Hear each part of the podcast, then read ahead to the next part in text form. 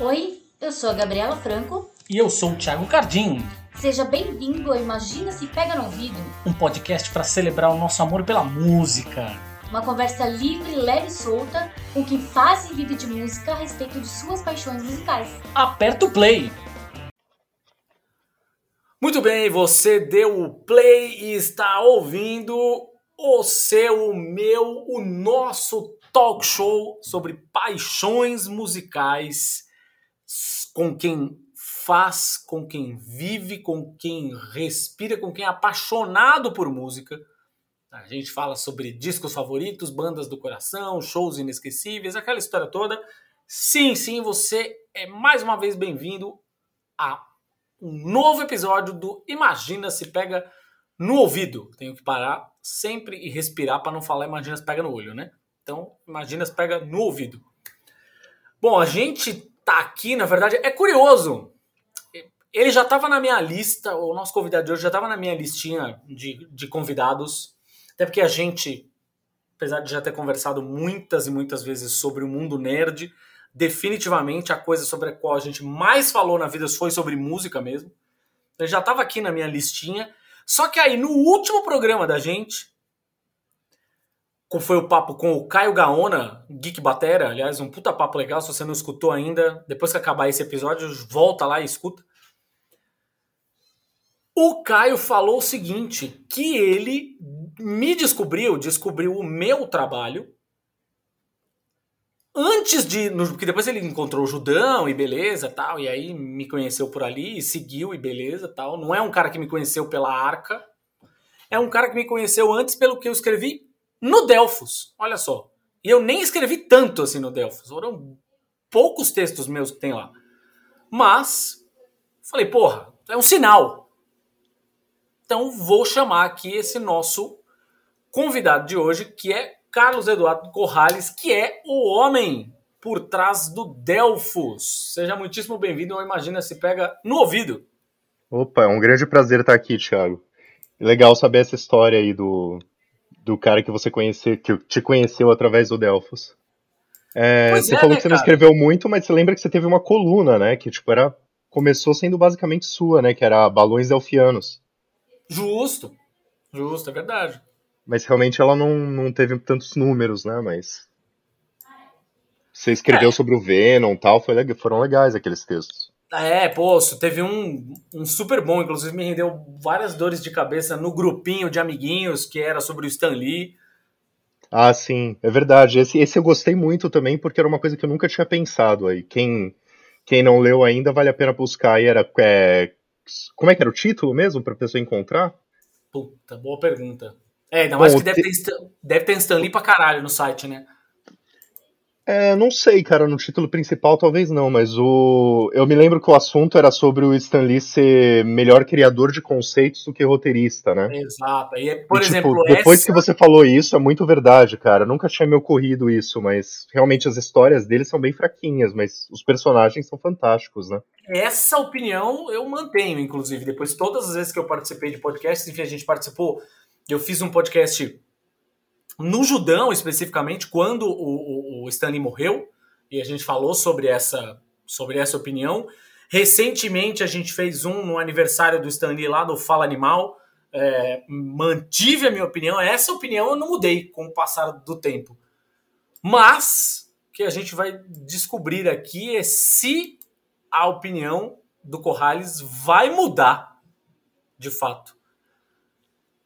Porque... Musicalmente falando ou sobre Musicalmente falando, exatamente. Que é aquela coisa que a gente estava conversando até aqui nos bastidores antes de começar a gravação.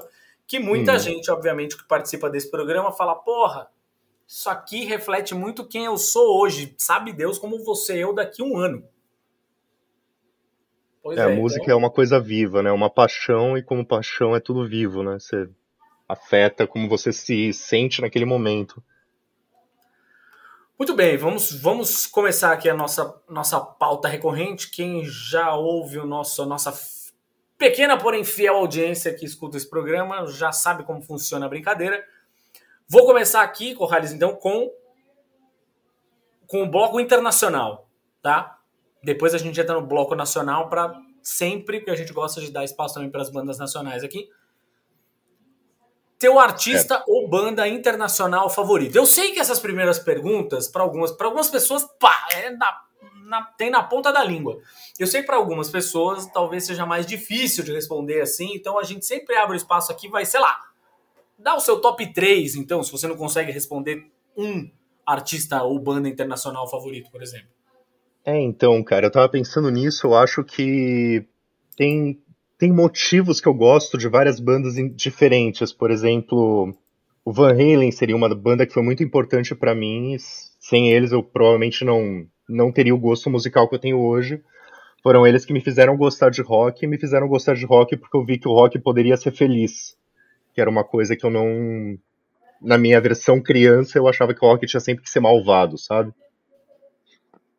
Aí, depois disso, eu comecei a ir pro heavy metal também. Eu comecei a ouvir o Halloween, que também pelo mesmo motivo, eles tinham humor e tinha é, letras engraçadas e divertidas. Também me apeteceu, assim. Daí, depois de um tempo, quando eu comecei a conhecer mais, assim, eu acho que em, em questão de carreira mesmo, de ter gostado de, de tudo que a banda gravou, acho que talvez seria o Gamma Ray. É, foi a banda que foi minha preferida pela maior parte do tempo, mas eu acho que hoje em dia eu tô mais tendendo a, a essas músicas mais hard rock anos 80, sabe? Menos heavy metal, assim. É, mas eu ainda gosto muito do Gamma Ray. E aí tem horas que eu quero ouvir alguma coisa mais triste, assim, aí quando eu quero ouvir uma coisa mais triste é só Sabotage, cara. Acho que é a única banda triste que eu ouço. Maravilhoso. Então acho que esse meu top 3 aí acabou ficando com umas 5 bandas, né? Mas. Pô, mas sabe, sabe, que, sabe que eu acho com relação ao Savatage? É que curioso, assim, eu tenho uma relação com o Savatage que é uma relação. Eu já ouvi outras pessoas, inclusive, falando justamente isso. Mas eu tenho uma relação que é uma música que, de alguma forma, ainda que talvez a letra dessa ou daquela canção não seja das mais animadas, confesso, mas tem certas ocasiões que eu escuto o Savatage justamente para ficar para cima, me coloca para cima. Isso mesmo da época depois que o Paul O'Neill entrou na banda, que ele começou a produzir, ou as que vieram antes? Porque antes era bem mais feliz, né? Ah, bom, Você é. pegar os Sirens, assim, era mais animadinho mesmo, mais heavy metal. É, bom, é, você tem um ponto, é verdade. Você tem um ponto aí. Aí o Paul O'Neill, se eu não me engano, ele entrou no Hall of the Mountain King, que ainda tem jeito de Savatage antigo, mas daí a partir no, do Gutter Ballet que o Savatage começou assim, a ser assim o que a gente costuma pensar como o que é o Savatage, né? Que é aquele som bem mais sentimental, assim, mas assim, as letras elas não são animadinhas tipo um Halloween, mas eu acho que elas são positivas, eu acho que elas passam um, um desejo de, de esperança, assim, de que as hum. coisas melhorem. É, mas eles são uma banda assim bem romântica, né? Eu sinto que tem tem muito sentimento assim no que eles falam. Tipo, o John Oliver eu costumo brincar que tipo ninguém sofre como esse cara, né? Porque tipo, até quando ele canta música feliz, ele tá sofrendo. Tem aquela aquela música que você deve conhecer, a This Is the Time do hum. Dead Winter Dead. Ela é é uma das músicas mais felizes do Sabotage, né, em questão de letra, de mensagem assim.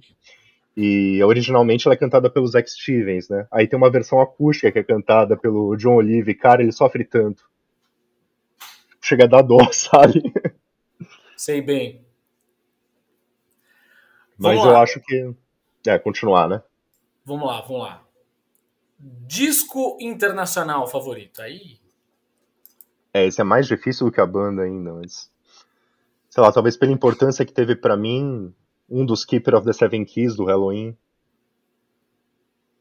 É, isso pensando historicamente, né? Pensando hoje, talvez o, o Streets do Savatage, o Wake of Magellan do Savatage também. Seriam esses. Alguns discos que eu gosto muito. Agora pegando o avião vindo para o Brasil, banda ou artista nacional favorito? Cara, é isso é difícil para mim porque eu acho que o meu gosto sempre foi bem mais focado em coisas europeias, sabe? Então, tipo, as bandas brasileiras que eu gostava iam mais para aquele lado do Angra, assim, que tipo nem nem entraria no que você chamaria de rock nacional, né? Mas, é, mas o nem acho que a questão aqui é rock nacional, é uma banda nacional brasileira. Sim, sim. vai, vai por você. É, mas assim, mesmo o Angra, eu acho, eu gosto muito do que eles fizeram nos dois primeiros discos, né, o Angels Cry e o Holy Land. E depois disso, quando eles, é, eles mudaram bastante de estilo a partir do Fireworks, né? E esse estilo novo me apeteceu bem menos, sabe? Então, assim, realmente eu gosto do Angra do começo, assim, quando eles tinham bastante de música brasileira, sabe? É, especialmente Holy Land, acho que é, é, Eu tô entrando na próxima pergunta da pauta, você quer fazer? Eu já respondo? Pode responder, é isso, falando de disco nacional, né? É, eu acho que seria o Holy Land. Que eu acho, tipo. É muito bonito tal. Acho muito. Gosto muito dos arranjos e. É o tipo de heavy metal que é perfeito até para se namorar, assim, sabe? Tipo, é bonitinho, é romântico. Olha aí, nunca tinha pensado por esse lado, hein? Ah, não? Experimenta, vale a pena. Olha aí. Tem um monte de música muito bonita lá, tipo, de Blue é bem romântica.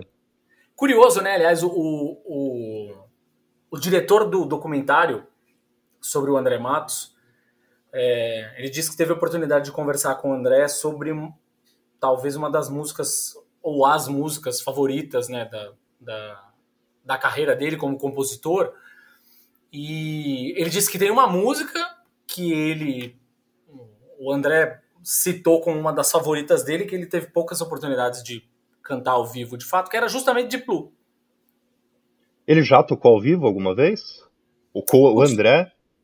Putz, que eu lembre, não. Que eu lembre, pelo é, menos. Mas... Eu também não me lembro. Eu lembro de ter ouvido de Blue ao vivo, foi um show do Angra, acho que já era com o Fábio Leone, é, tocando, que ele foi o show de comemoração do Holy Land. De 20 anos do Holy Land, que eles tocaram o, o disco inteiro. Mas acho que só nessa situação também que eles tocam de Blue, né? É uma música bem esquecida. É, sem dúvida. É curioso, né? A maior parte das bandas começa um disco e termina um disco com as músicas mais fortes, né? O Angra, eu tenho a sensação que eles normalmente colocavam as músicas que eles não iam tocar ao vivo no final do disco. Você já reparou isso? Tipo, Angels Cry também tem a. Como é que chama? Lullaby for Lucifer? É esse o nome da última ah, sim, música? Sim, sim, sim, sim. Até onde eu sei, também nunca foi tocado ao vivo, né? Pelo menos não fora dessas turnês comemorativas que eles tocavam o disco inteiro. É verdade. Que o André Matos fez junto, né? Ele fez junto com. O Angra fez uma turnê comemorativa do Holy Land ao mesmo tempo que o André Matos fez uma turnê comemorativa também, né? É, mesmo esquema do. Do Edu com o Rebirth agora, né? O Angra tá fazendo também uma turnê do Rebirth? Eu vi do fez, Edu. Fez, né? Fez no, fez já? no ano passado e o Edu tava fazendo também. Uhum. Curioso, né? Você pensa que seria tão mais legal para todo mundo estar todo mundo junto. Pois é. Mas aí também tem a relação dos caras, né? Pois é, é essa relação, Ave Maria, a gente já falou aqui algumas vezes, mas esse Angraverso aí, Ave Maria, só dor de cabeça, né? Angraverso, né? É legal que eles conseguiram criar um Angraverso, né? Você pensa só bandas muito grandes têm isso, tipo de Purple verso, né? E o Angra realmente tem um Angraverso. É, o que não falta é banda em torno dos caras, né? De histórias que uhum. chegam dos caras, saem dos caras, enfim. É, praticamente você só consegue uma carreira frutífera no metal nacional se você passou pelo Angra, né? Basicamente é isso. É, pelo Angra ou pelo Sepultura, ou de alguma forma pelo Sepultura. É que o Sepultura soltou menos gente, né? Acho que o, o Sepulverso é menor que o, que é, o Angraverso, não é não? Fato, é menor mesmo. Vamos lá, qual foi o primeiro. Você tem a lembrança de qual foi o primeiro disco que você comprou na vida? Mas assim, disco que você, você comprou, não que ganhou de presente. Foi lá com o seu dinheiro e comprou. Cara, eu acho que o primeiro disco que eu comprei, aí eu vou. É, é, foi antes mesmo de eu ser, começar a gostar de rock. Foi um do CNC Music Factory. Lembra dessa banda? Pô, olha só. É, aquela do Everybody Dance Now, sabe? Mas do, o disco que eu comprei foi depois desse. Eu nem sabia que era a mesma banda do Everybody Dance Now na época. Eu ainda era criança, assim, tipo, era tinha uma música que eu gostava muito no disco, eu resolvi comprar pra, pra conhecer. Aí depois, mais focado em rock mesmo, aí já foi do Van Halen, foi o Balance. Ah, olha só. Boa. E daí o Sammy Hagar saiu do Van Halen logo em seguida. Foi tão triste. e show? Você tem a lembrança do primeiro show que você viu na vida? É, eu tenho lembrança de três shows, eu não sei qual veio antes, acredita? Tipo, ficou confuso na minha cabeça, coisa tão antiga assim, mas assim, eu vi bem próximo, assim, os três primeiros shows que eu vi foi Rita Lee, Luiz Melodia e Rolling Stones, que daí teve, acho que foram quatro bandas. Teve o Barão Vermelho, o Spin Doctors e acho que mais alguém.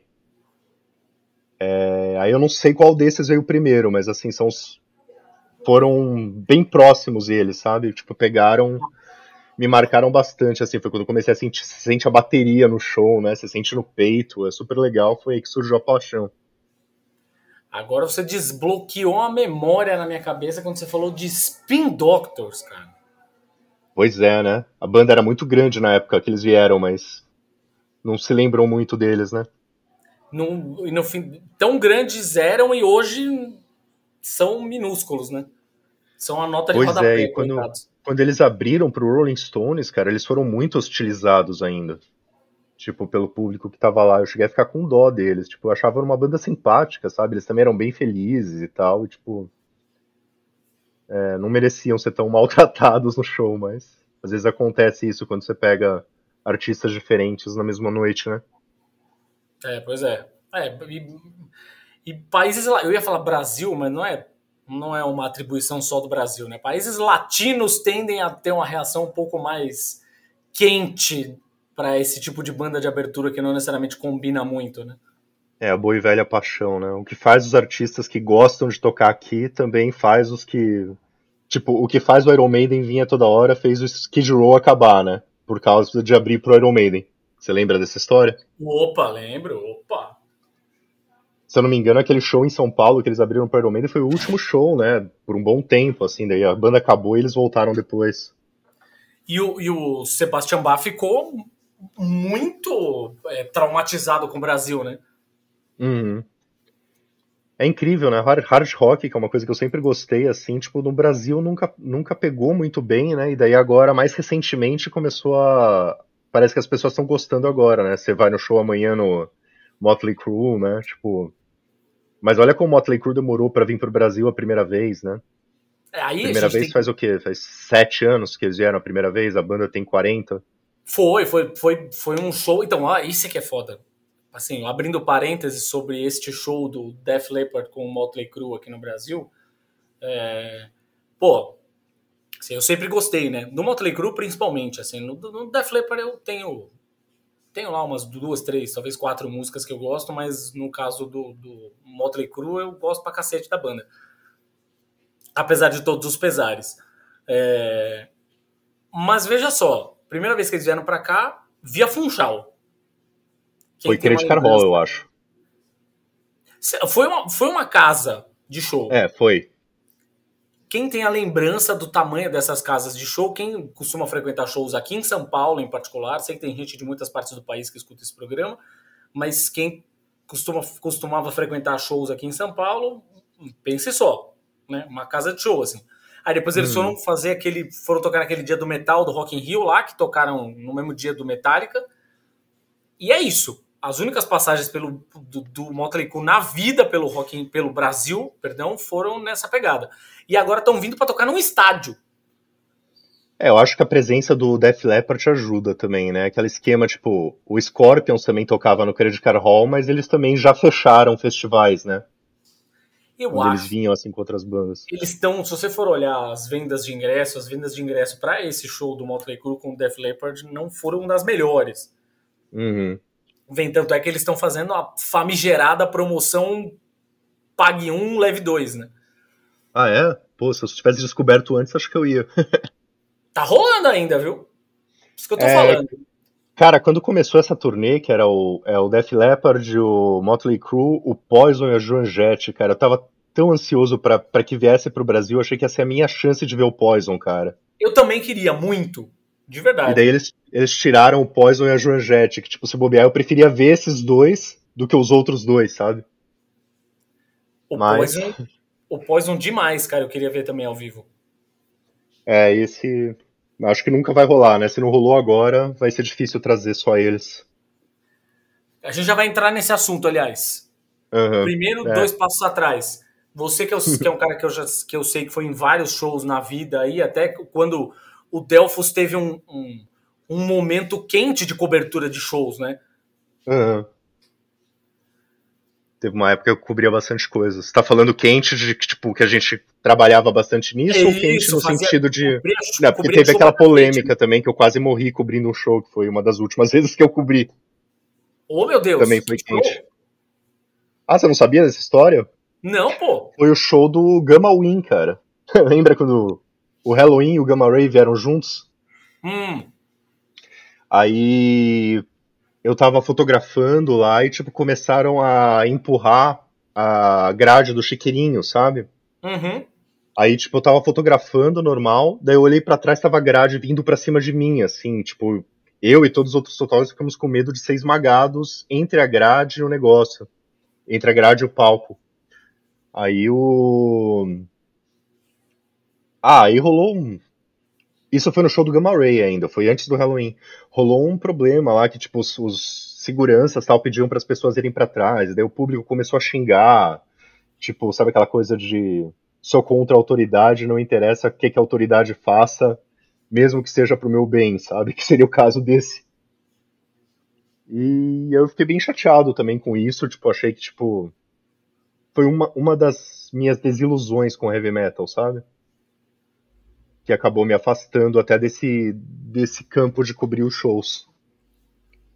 Eu nem voltei depois lá para fotografar o Halloween, nas músicas do Halloween. Eu fiquei, tipo, eu fotografei o, o Gamma Ray, eu publiquei a, a resenha, né, da, do show, é, só com fotos do Gamma Ray. Eu falei dos dois shows, mas não fotografei o Halloween nesse dia.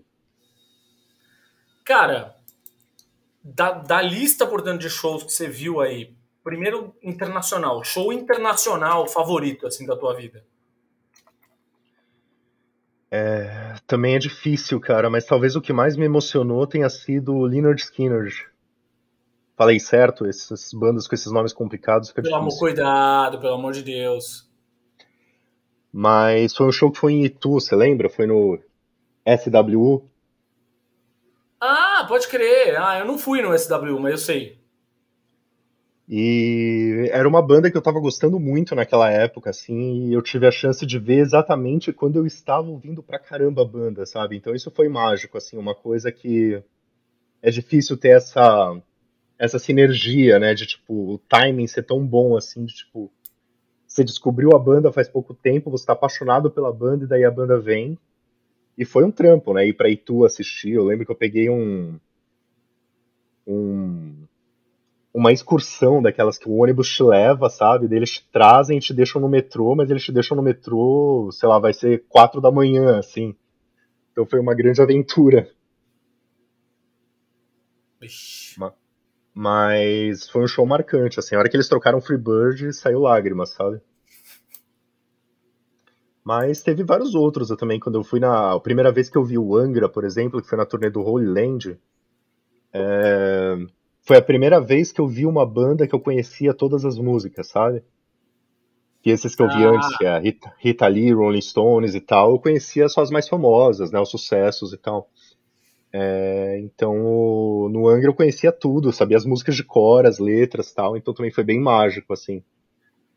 E eu, uma coisa que me marcou muito nesse show do Angra foi quando eles tocaram Carolina 4, que teve um, eles trouxeram vários tambores pro palco, sabe, para fazer a percussão, assim, foi muito marcante. E todas as outras vezes que eu vi eles tocando Carolina 4 depois dessa turnê, eles não trouxeram essa mesma produção.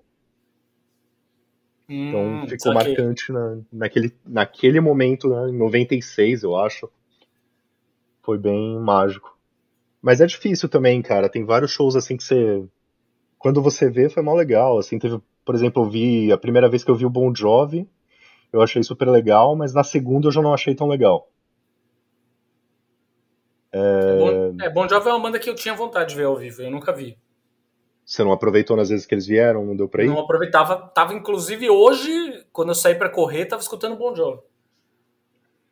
É, eles, eles têm músicas bem legais mesmo, tipo, eu gosto mais da época bem mais farofa, né, que tipo, antes deles virarem mais sérios, assim, mas era legal. E o Paul McCartney também foi outro que eu vi uma vez. A primeira vez que eu vi foi super mágico, assim. Eu também tava naquele momento Beatles, sabe? Que eu tava ouvindo, tipo, Beatles pra caramba, e foi bem quando ele veio e. E ele tocou várias músicas dos Beatles naquele show, então foi bem mágico também. Bom, aí já misturou um pouco, você falou do Angra, né? Eu ia falar de, de shows nacionais, né? Você acabou ah, é, eu fico puxando a pauta, né? Poxa. Eu, não me, eu nem me toquei que você tinha perguntado show internacional, tava pensando em shows em geral, assim. Tá tudo certo, tá tudo certo. Mas é, já fica a resposta, acho que do show nacional provavelmente foi esse do Angra em 96. E falando do Angra também, na turnê do Fireworks, você chegou a ver o Angra com o André Matos alguma vez? Não vi, eu ia falar isso agora, não cheguei a ver. Na turnê do Fireworks, cara, eles fizeram uma produção assim, tipo, nível Kiss, sabe? De pirotecnia. É... Dava a sensação, assim, de que tipo, o Angra ia despontar daquele momento do Fireworks para ser, tipo, sei lá, um Iron Maiden da vida, sabe? É, o que, sei lá, até onde eu sei nunca chegou a acontecer, né? O, os shows do Angra hoje em dia são bem mais simples do que os que foram naquela época. Mas eu me lembro, tipo, o André Matos, né, na, sabe aquela música Speed? Uhum. Do Fireworks? Ele colocou, tipo, um, uma pulseira que soltava fogo e daí, durante a música, assim, uma hora que a música fica rápida, ele começou a desenhar com o fogo no, no ar, assim, sabe? Tipo, foi uma coisa. Eu nunca vi uma coisa assim com em outros shows de música. Foi bem marcante. Acho que a, a única banda que eu vi que usava tanto fogo assim foi o Rammstein, né? Que também são bem, bem focados nesse, nesse aspecto, né? De pirotecnia. Deve ser por causa do. É, agora que eu pensei nisso, né? Fireworks, né? Tipo, a turnê do Fireworks teve bastante fogo, mas foi uma produção sensacional também. Mas em matéria de, de show em si, para mim foi mais mágico do Holy Land. Agora tem uma, uma pergunta, na verdade, bom, acho que tem aí umas. Acho que possivelmente já tem umas respostas aí, que é que show que você se arrepende de não ter visto na vida? Tipo, ah, a banda vem toda hora pro Brasil, tal, não sei o que, deixa. Eu vou quando eles vierem da próxima vez. Aí a banda acaba. o vocalista morre, qualquer coisa assim. É, eu acho que tão radical assim nunca aconteceu, cara. Mas vou te dizer que o, show de amanhã me arrepende por dois motivos. Um que eu gostaria de ver porque eu gosto das bandas que estarão lá, né? O Motley Crue e o Def Leppard. Mas eu me arrependo também, eu tô com saudades do que eu não vivi, de tipo, não ter tido a possibilidade de ver a turnê completa com o Poison e com a Joan Jett. Eu acho que, tipo, essas quatro bandas juntas no mesmo dia seria, tipo, é uma combinação fantástica, né? Que, tipo, teria tudo a ver, todo mundo com todo mundo, seria teria sido muito legal, tipo, chato que não rolou. É, é, agora, de, de banda que eu tive a oportunidade, não vi assim que eu me arrependi. Não sei mesmo, cara. Eu acho que, de certo ponto, eu fui bem privilegiado em shows. Assim, eu comecei em shows quando os shows não eram tão caros quanto são hoje. Então, eu consegui ver a maior parte das bandas quando, quando eu queria ver, dava para ir, sabe? Hoje, tipo, por exemplo, o Summer Breeze vai ser um show que eu não vou porque, tipo, o ingresso tá caro demais, sabe? É, naquela época nunca chegava a ser tão caro assim. Tipo, eu me lembro que no, no Rock in Rio de 2001, por exemplo, eu paguei R$17,50. Parece absurdo Caralho. você pensar nesse valor hoje, né? Nossa, é ridículo, né? Cara, eu vi o Motorhead por 7,00 reais, cara. E esse, esse já é, esse era um show barato que na época já era barato. Era assim, tipo, ele tava divulgado que, tipo, era no Credit Card Hall que tinha um, um lugar lá em cima que era ruim de ver, sabe? Aí eles divulgaram com. com. com preço baixo, assim, que era quase uma passagem de ônibus já na época, sabe? Aí era difícil não ir, né? Você pensava um Motorhead por 7,50, tipo. Imagino que muita gente que conheceu a banda depois do Leme morrer deve deve ficar chateado que eu tive essa oportunidade, né? Ficar com inveja. É, Motorhead é uma banda que eu não vi, por exemplo, ao vivo. Não cheguei a ver. A gente se encontrou numa coletiva do Motorhead, né? Você não foi naquele show depois? Mas não fui no show. Olha. Eu, não, eu, eu, eu, acho que eu não fui nesse também, cara. Mas é, a gente cobriu a coletiva junto, né? Isso, é isso. Conheci pessoalmente o Leme. É curioso nisso, né? A gente pega a coletiva e acaba não indo no show. Tipo, é, essas historinhas do jornalismo, né? A gente a, se vê na coisa óbvia, né, mas acaba não. Você vai no que não é óbvio e acaba não, não vendo o óbvio, né? Exato. Ah, esse também eu tinha muito na cabeça essa coisa de ah. Vem toda hora. Eles vêm toda hora pra cá. É, de fato. Mas eles vieram realmente, né? Naquele período eles estavam vindo a toda hora. Tem algum show que você, de alguma banda, bom, você já falou no Poison aqui, né? É, mas tem algum show que você ainda quer ver na vida, assim, antes de morrer, se tiver oportunidade? Uma banda que você queria muito ver, um artista que você queria muito ver? Então, cara, teve esse, esse ponto de que eu acho que eu, eu tive a sorte de que boa parte das bandas que eu gosto chegaram a vir para o Brasil, eu tive a oportunidade de ver, mas assim, uma que não veio desde que eu conheço a banda e que agora não vai mais acontecer é o Van Halen.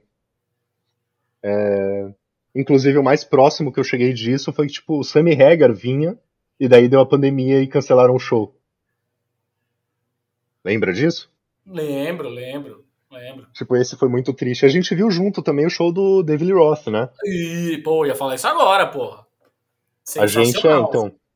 Eu cheguei a ver o David Roth, quase vi o Sammy Hagar, mas o Van Halen com o nome Van Halen nunca tive oportunidade. E... Van Halen, no fim das contas, tem uma, tinha uma questão, né? Era um, era talvez um dos, uma das bandas, era uma das duas bandas, que, enfim, que tem quem tem informações de bastidores sobre é, objetos de desejo, né, bandas de desejo lá do, do Medina pro Rock in Rio, desde que o Rock in Rio voltou em 2001, né, voltou a acontecer com, com frequência, é, eram tanto Van Halen quanto o ACDC.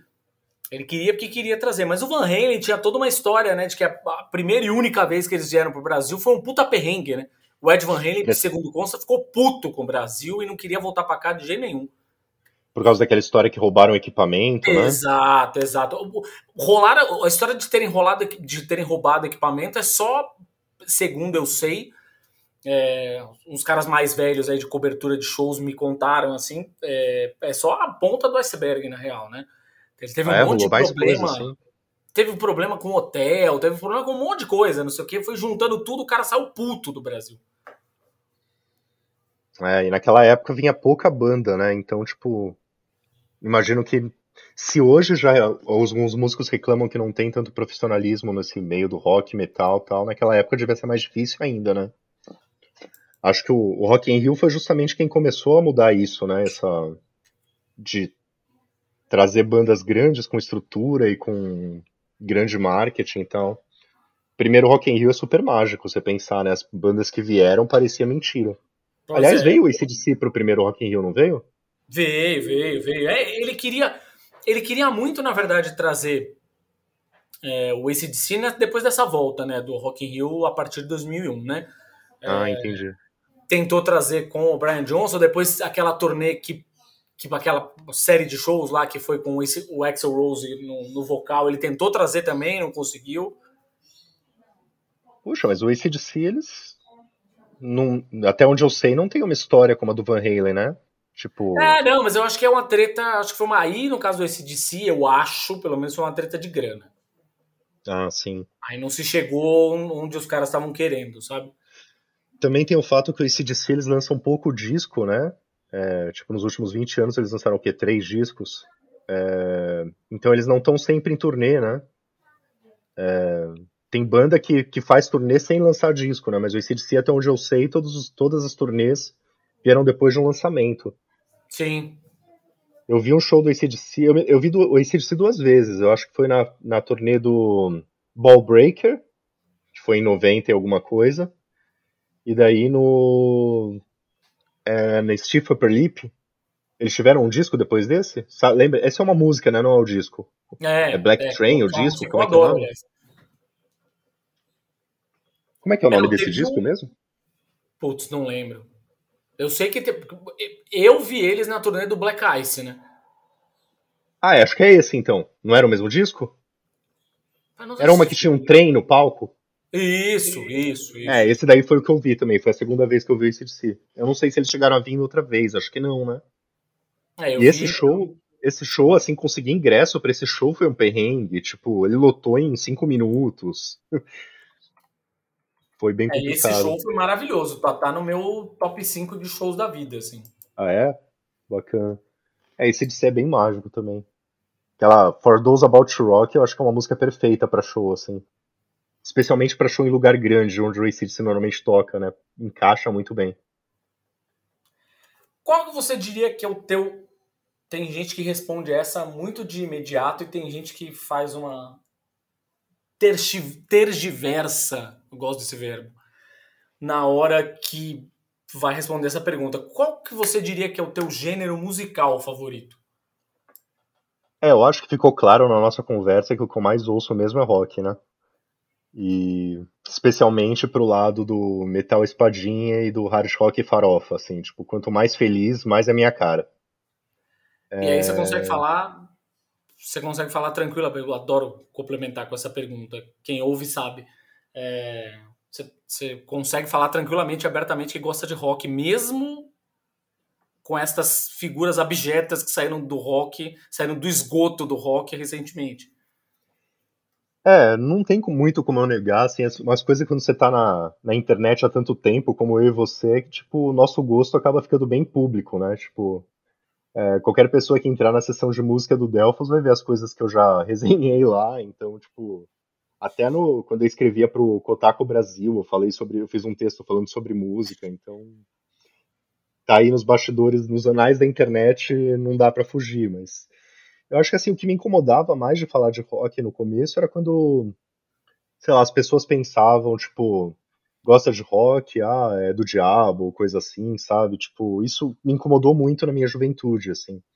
Eu lembro de uma uma amiga da família, assim, que, tipo, ela queria me dar um CD de música de presente de aniversário, assim, aí perguntaram pra minha família que música que ele gosta. Daí falaram, ele gosta de rock.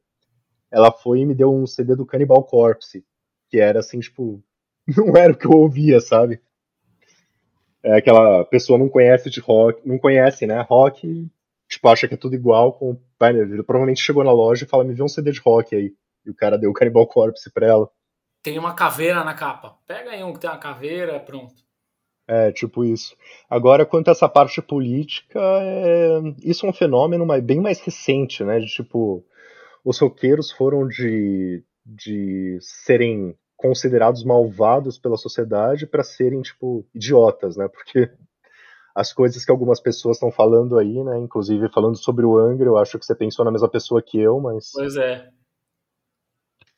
É, é cara, eu tinha Teve uma época que eu achava que o público, os, tanto o público quanto os músicos de metal eram inteligentes e tal, mas eu acho que, tipo, não é necessariamente o caso, né? Deve ter gente, tem gente inteligente que ouve, mas tem gente que ouve por outros motivos. É, não sei, Passamos isso te incomoda, assim, a, você passar dessas pessoas, você dizer que gosta com sabendo que as pessoas podem te ligar a essas filosofias políticas? Cara, não, porque no fim das contas eu sempre deixei muito claro, né, assim, o que eu o, o que eu gosto e como eu gosto, né? E, e eu, eu acho hum. que eu cheguei, é, eu acho que eu tô num, num, momento da vida assim que é, essa questão de ah, vou separar o artista da obra, tal, não sei o que, para mim não é muito uma questão hoje já, sabe? É... Você não separa, ou você separa? Pra caralho eu separo. De, aliás, não separo. Eu não hum. separo muito. Assim, tipo, eu, eu, não ouço mais Pantera, por exemplo. Sei. Há muitos anos, inclusive. E era uma banda que hum. eu gostava muito. É, eu não ouço ponto, assim. São, são raros os casos em que, sei lá, por exemplo, eu fui escutar o disco novo do Xamã antes até da do Chilique do Confessori. É, eu já tava de bode dele, tinha bastante tempo, mas eu fui escutar o disco novo do Xamã por causa dos Mariucci. Na minha cabeça eu tive, tá bom, estou escutando este disco por causa dos Mariucci e não por causa do Confessori. É isso. E porque eu simpatizo com o Alírio, que eu acho que é um cara gente boa. É, é isso, assim, saca? Mas na minha cabeça tava claríssimo. Então, esse, esse cara é, sei lá, é escutar o disco novo do Megadeth. Escutei o disco novo do Megadeth uma única vez, apenas tão somente por conta do Kiko. Que é um cara que apesar de tudo que dizem dele nos bastidores, é um cara gente boa. Todas as vezes que eu entrevistei ele, entrevistei acho que umas três vezes ele, todas as vezes que eu entrevistei ele foram ótimas. É, o cara foi super foi super bom no, no, comigo, não sei o quê, e ainda é um cara que tinha posições políticas muito claras, assim. Então, beleza, porque não era pelo Mustaine que eu tava ouvindo, né? O Mustaine é um imbecil, na verdade. Então. Eu não me lembro de ver o Kiko fazendo posições políticas. Até, inclusive, recentemente, acho que o Rafael, o Rafael Bittencourt do Angra, falou que ele achava que, tipo, a banda não tem que se manifestar nisso para manter uma mágica, né? Tipo, tipo, que nem não falar o time de futebol, não falar o candidato político e tal. É, o, Você discorda, né? Você acha que tem que ser totalmente. Porra, eu acho que. Mas enfim, o Kiko é um cara que é, eu vi falando, né? Mas isso depois que ele já tava no Megadeth, né? Já tava lá fora, uhum. já tava morando lá fora, aquela história toda. Mas falou, falou bastante, imagina. Muito antes, por exemplo, do, André, do Andreas Kisser descer do muro. Que aí teve um determinado momento que o Andreas Kisser desceu no muro e atacou diretamente o Bolsonaro, assim, né? Mas é, hum. Teve um tempo que ele tava ali meio, ah, não, veja bem e tal, não sei muito bem, peraí, calma, espera um pouco. E o negócio já tava degringolado fazia muito tempo, na verdade. Uhum. É... E o Kiko, imagina, já tava falando, tinha bastante tempo a respeito. Diretamente, é, cara, assim, eu... não tava nem falando com, com metáforas.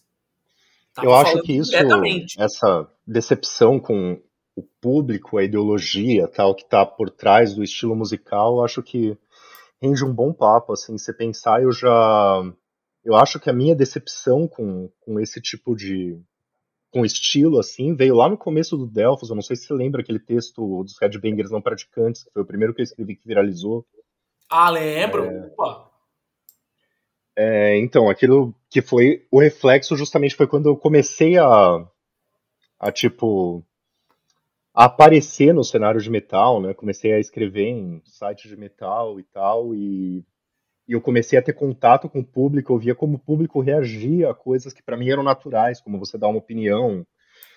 É, e acho que a decepção começou lá, eu ver essa agressividade, o racismo, sabe? Tipo, já começaram lá, de, tipo, de onde surgiu que a gente começou a usar no Delphos como brincadeira, né, do vai ouvir pagode, e era uma manifestação que originalmente era racista, que tipo, o cara falou para mim, se você não gostou do show, vai ouvir pagode, seu, sei lá, falando uma coisa racial, sabe? Então, eu já achei absurdo naquela época, assim, e daí depois quando rolou esse negócio com o, com o Gamma Win, né, que tipo, o público brigando pelo, pelo pedido de segurança para que ninguém se machucasse e tal, tipo, acho que se consolidou. E eu meio que até parei de trabalhar com, com a parte do metal assim, né? Nessa época, mais ou menos. Aí depois disso eu escrevi algumas resenhas de disco e tal, mas de forma bem mais bem mais leve. Assim, quando eu comecei o Delphos, o que eu queria mesmo era falar de, falar de metal, sabe?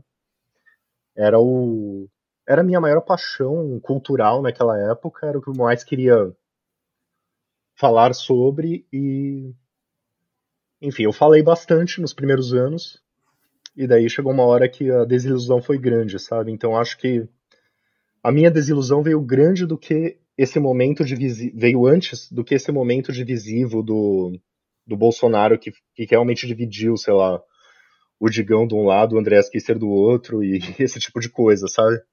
Acho que desde antes disso eu já vi que, tipo, eu acho que é, minhas opiniões, meus pensamentos são diferentes dessas pessoas.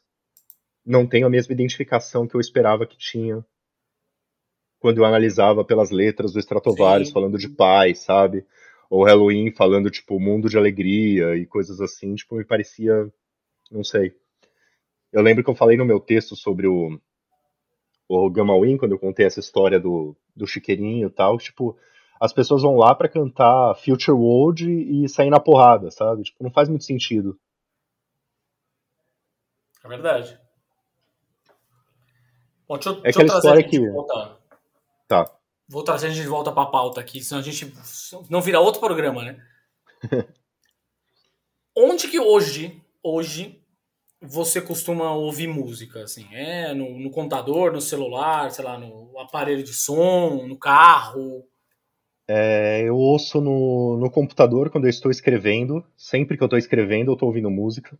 ou mesmo quando, assim, se eu estou trabalhando, mesmo que não seja só escrevendo, né, eu estou mandando e-mails ou coisas assim relacionadas ao trabalho, música está sempre tocando, assim, no meu escritório.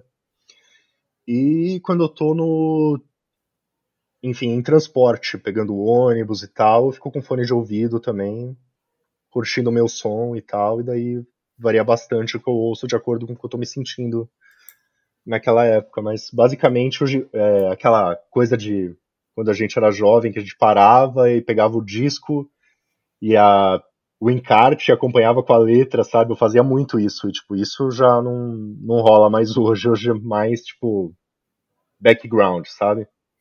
O... Você está falando basicamente, você escuta, então, essencialmente, música em plataformas digitais. É, em plataformas digitais, sim, mas eu não peguei esse Spotify, essa. Eu ainda não, não tô nesse. Nessa identificação com a juventude, sabe? Tipo, eu comprei muitos CDs durante o, o tempo que eu era muito apaixonado por música. E boa parte das músicas que eu ouço, tipo, eu ripei os meus CDs, eu transformei em MP3. E é basicamente isso que eu ouço, sabe? São os MP3 dos CDs que eu tenho. E CD, disco, enfim, no geral, você não comprou mais? Faz bastante tempo que eu não compro, cara. É... Assim, acho que quando. Eu lembro quando eu era jovem e tal, ficava. Os velhos falavam, não existe mais música boa hoje em dia, sabe? Tipo, eu não penso isso, que não existe música boa hoje em dia, mas o interesse de, tipo, que era era quase um trabalho você ficar acompanhando o que estava rolando de música boa lá nos anos 90, no início dos 2000, sabe? Esse é um investimento de tempo que eu não faço mais hoje em dia. Você faz ainda isso? Pra que caralho. curioso de. Ah, é? Pra você caralho. conhece muitas bandas novas assim? Pra caralho, vou te dizer que ainda mais a gente, essas coisas mais, enfim, conheci muitas bandas de hard rock boas e principalmente do nosso simpático e popular Metal Espadinha é, hoje uhum. já não tô popular, né? Já foi mais popular, hoje é menos. É, mas, porra, comecei a escutar um monte de música de, de bandas novas, assim, porque o Spotify aprendeu o que eu gosto, né? Aí ele é, passou é, a, a, me sugerir bandas que estavam. Algumas dão uma fugidinha, né? Puta, isso aqui já não é tanto que, mas no geral ele costuma acertar. Uma coisa que eu achei legal, assim, analisando o cenário do metal, assim, o metal moderno agora, eu acho que ele se leva muito menos a sério do que ele se levava Sim. na nossa época, sabe? Eu Sim. acho isso muito legal, assim. Eu lembro na, sei lá, o Halloween talvez tenha sido a primeira banda a colocar algum tipo de humor na música, mas era só eles, né? Você pegar as outras bandas alemãs lá eram bem mais sérias. E daí, tipo, teve o Hammerfall no final dos anos 90, o Ed Guy começou a colocar bem já o, a farofa no metal. E daí hoje em dia você tem o Glory Hammer, Hailstorm, né? Umas bandas que são, tipo, pura alegria, assim. E eu acho isso muito legal, cara. Eu, eu adoraria que, tipo, essa, esse movimento tivesse acontecido quando eu realmente respirava metal, sabe? Teria sido bom, é verdade. Pra gente enquanto jovem, né? Uhum. Que era o caminho que eu queria que a música seguisse, assim, eu achava que era um, o metal é muito mais legal quando é feliz, pelo menos é o que eu sentia, sabe? Tipo, essas bandas mais tristes, assim, tirando o Savatage, mas essas bandas realmente mais sérias, sabe? Mais pesadas e tal, que a gente citou Pantera, assim, é uma coisa que nunca me apeteceu muito, sabe? Cara, pra gente encerrar só o primeiro bloco aqui, então, é... a nossa pergunta contemplativa é... Qual é o papel da música na tua vida? O que a música representa na tua vida? Cara, representa muito, assim, eu, é, apesar de eu ter tido essa, essa ruptura com a ideologia do gênero que eu, que eu mais gosto, é, acho que a música representa quem eu sou, sabe? Formou a minha personalidade, de certa forma, as letras das bandas que eu gosto, é, o estilo tal, e desde, sei lá, como todo mundo que gosta de heavy metal em algum momento da vida você teve cabelo comprido, né? Tipo, também tive. É... E acho que assim, essa paixão nunca, nunca sumiu. Eu acho que ela talvez ficou mais em segundo plano, assim, quando você começa a ter que administrar uma casa, né? Resolver coisas financeiras e tal, você acaba vivendo menos o heavy metal, mas ainda é importante, eu ainda ouço praticamente todo dia. Acho que não tem um dia que eu não ouça alguma música. E mesmo quando eu tô, sei lá, só doom scrolling no celular, sabe, mexendo no Twitter e tal, tipo, eu ligo uma música para tocar, assim, eu tenho usado o YouTube como toca músicas ultimamente, sabe? Eu ligo na TV e deixo lá. Ai. Descoberto algumas bandas legais assim, cara. Tipo, você já ouviu Cobra Spell? Já, pô. É, eu conheci por causa do YouTube, cara. Já, pô. É, banda... pô, é o que você falou, o Spotify, né, te recomenda essas coisas, eu não, não assino o Spotify, mas o, o Cobra Spell me foi recomendado pelo YouTube e eu achei sensacional, assim. Cobra Spell, se não me falha a memória, é a banda da, da primeira guitarrista da Cripta. Sônia Nubes, né? É. Sofia Nubes, alguma coisa. É Nubes, né? Anubis, é. Acho que é Sônia. Uhum. Foi, foi a, era a primeira. Aí depois, obviamente, elas optaram por uma guitarrista brasileira. Falou, tá bom, então vamos deixar a banda 100% nacional e foda-se. Uhum. Mas a banda também, a, o próprio Cobra Spell tem gente de, sei lá, do mundo inteiro, né? Acho que a vocalista hoje é espanhola, tem uma brasileira. São uma banda bem internacional, assim, o tipo de coisa que não, não era possível existir antes, né? Exato. A internet ajuda muito essas coisas hoje. Exato. Cara, deixa eu começar aqui o nosso bloquinho. É, Marília Gabriela. ah, vou falar uma palavra e aí tu fala um disco, um artista, uma música, uma capa de disco, sei lá, alguma coisa que vem na tua cabeça com relação à música, tá? Tá. Vamos lá. Manhã. É, cara, a primeira coisa que me veio à mente foi a capa do Rainbow Rising. Tem aquele arco-íris com uma mão segurando, sabe? Sim, opa. Boa. Prazer. É, Van Halen. Eu acho que, tipo, uma, uma coisa que alguém falou no Delphos, acho que foi o Guilherme Viana, e eu concordei muito, foi, tipo, o Van Halen inventou o espírito da sexta-feira, sabe? que maravilhoso. Guerra. Manowar? Olha, Maria. É a primeira você vez que eu. não conhece o Manowar. Vou falar pra você uma coisa. Eu sempre esperei que alguém desse essa resposta nessa pergunta. nunca ninguém respondeu. Nos 25 episódios anteriores, nunca ninguém respondeu. Olha só, chegou a hora. Chegou a hora. E o, o Manowar é a única pessoa, a única banda que eu já vi que compôs um disco dizendo que eles queriam que fosse usado como trilha sonora para matar pessoas, que foi o Warriors of the World, que foi na época da guerra do Iraque lá. Do Iraque não, do, do Osama Bin Laden, né, do 11 de setembro. E isso é, é bem é guerra, né? Tipo, eu não acho legal esse tipo de coisa, embora eu goste da banda. Pois é. Medo. Uh, bom, me veio agora na cabeça Cradle of Filth, mas na verdade eu acho eles mais engraçados do que assustadores. Eu acho que o vocalista parece o Eric Cartman do South Park cantando, sabe? tem, tem um quê? Tem um quê? Saudade. É, Savatage, cara. Especialmente aquela música Alone You Breathe, que foi feita em homenagem ao Cris Oliva e que eu acho que é uma das melhores músicas sobre morte que eu conheço. É... Amizade. É, o que me veio na cabeça agora é Ed Guy, mas não tem muito motivo, só foi a primeira palavra que apareceu. Ah, mas acho que é uma música, é uma, uma, uma, uma, banda feliz. Vi muitas vezes ao vivo, gostei muitas vezes. Tava sempre cercado de amigos. Me, acho que faz sentido para mim. Eles pareciam bem amigos no palco, né? Eu lembro eles fazendo umas dancinhas, umas coisas assim. Parecia é. bem. Parecia que eles tinham um clima legal na banda. É... Magia. Essa aí. Dio. Boa. Essa nem precisa explicar, né? Não, sem dúvida que não. Alegria.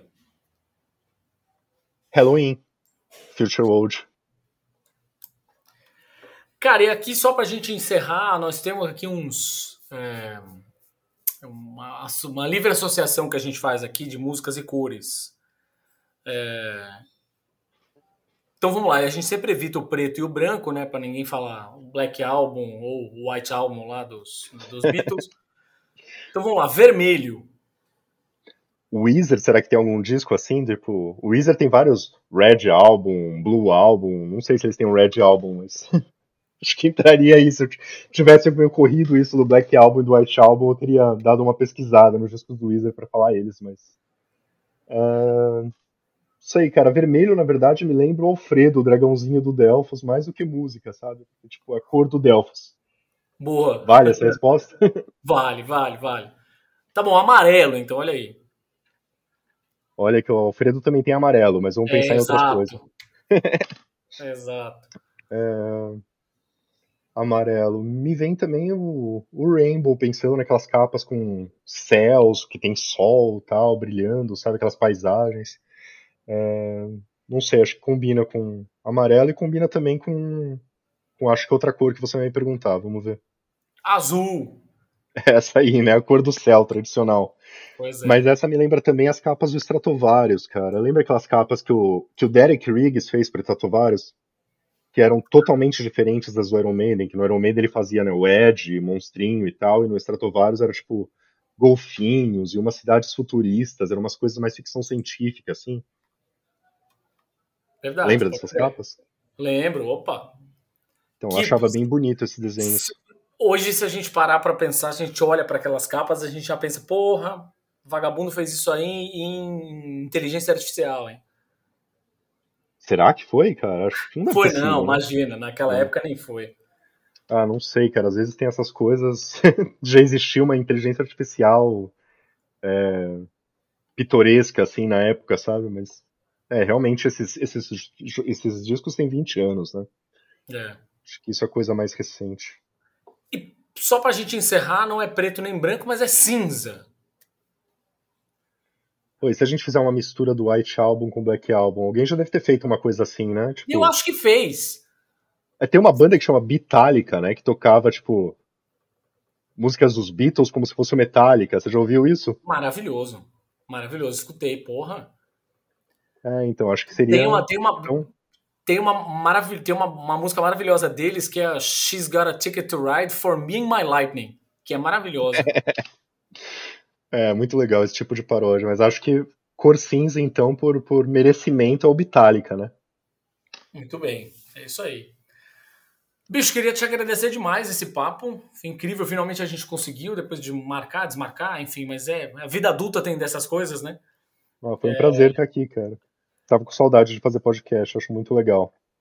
Cara, onde as pessoas te encontram, onde elas leem, além do Delfos, obviamente, faz o jabá do Delfos aí, né, claro, mas também em redes sociais e essa coisa toda. Bom, o Delfos mora em delfos.net.br. É, a gente tem muitas matérias de música lá, mas elas são a maioria mais antigas. É, atualmente eu falo bastante de cinema e de games.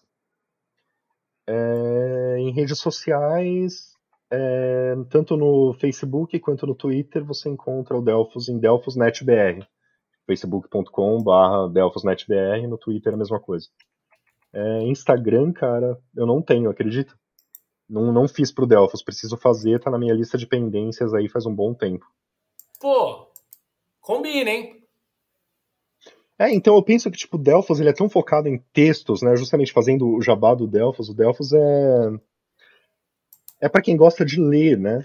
O Instagram, não sei, me parece que, tipo, não faria muito sentido um Instagram do Delphos, sabe? Eu não consegui visualizar como isso seria. para conseguir fazer você, e atualizar, sabe? Ó, a não ser que você faça aí uma, um, um boneco de pelúcia do Alfredo e ele seja o, protagonista do Instagram do Delphos aí, ó. Seria ótimo uma pelúcia do Alfredo, né? Eu já fiz uma camiseta que ficou bem bonitinha, mas seria legal um pelúcia também, quem sabe um dia, né? Se o site crescer de verdade, né? O que provavelmente não, não aconteceu até agora. Mas seria ótimo. Fazer merchan, merchan, né? Pois é. Que nem as bandas que a gente gosta aí, tá vendo? Fechou o ciclo. É, o Kiss, né? Os reis do merchan. Bicho, muito obrigado e. Obrigado pelo convite, cara. Foi um prazer. Até a próxima. Até, meu. Até mais. E essa foi mais uma edição do Imagina se Pega no Ouvido. O nosso papo quinzenal sobre paixões musicais. E para ouvir nosso talk show é só acessar www.imaginasepeganoouvido.com.br Ou então acessa aí o seu agregador favorito, Spotify, Deezer, é só escolher. Não se esqueça de seguir a gente nas redes sociais, Facebook, Twitter, Instagram. E não se esquece também que semanalmente a gente fala sobre política, economia, comportamento, sexo, religião e cultura pop lá no nosso outro podcast, o Imaginas Pega no Olho. Valeu!